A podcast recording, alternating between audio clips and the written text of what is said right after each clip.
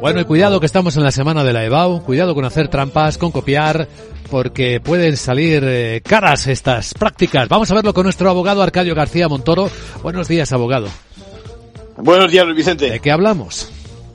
Pues no está de más que se conozca esos riesgos que tiene hacer trampas en los exámenes o en la mismísima selectividad o EBAU. Bueno, ayer conocimos cómo la audiencia de Madrid ha condenado a un joven a un año y nueve meses de prisión. Bueno, a él a él y a quienes colaboraron en los hechos, ¿no? que son considerados delito porque estamos ante una falsificación de documento oficial. Esto es serio. ¿Cómo han sido los hechos?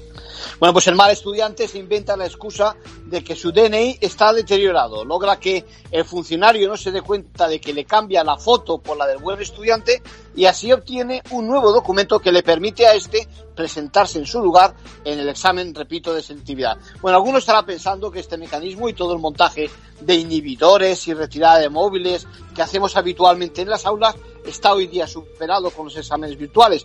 Pero lo cierto es que se trata de lo mismo. La IP del ordenador es su DNI, se puede analizar la red wifi del alumno, está la cámara y la inspección de servicios está actuando igual. En conclusión.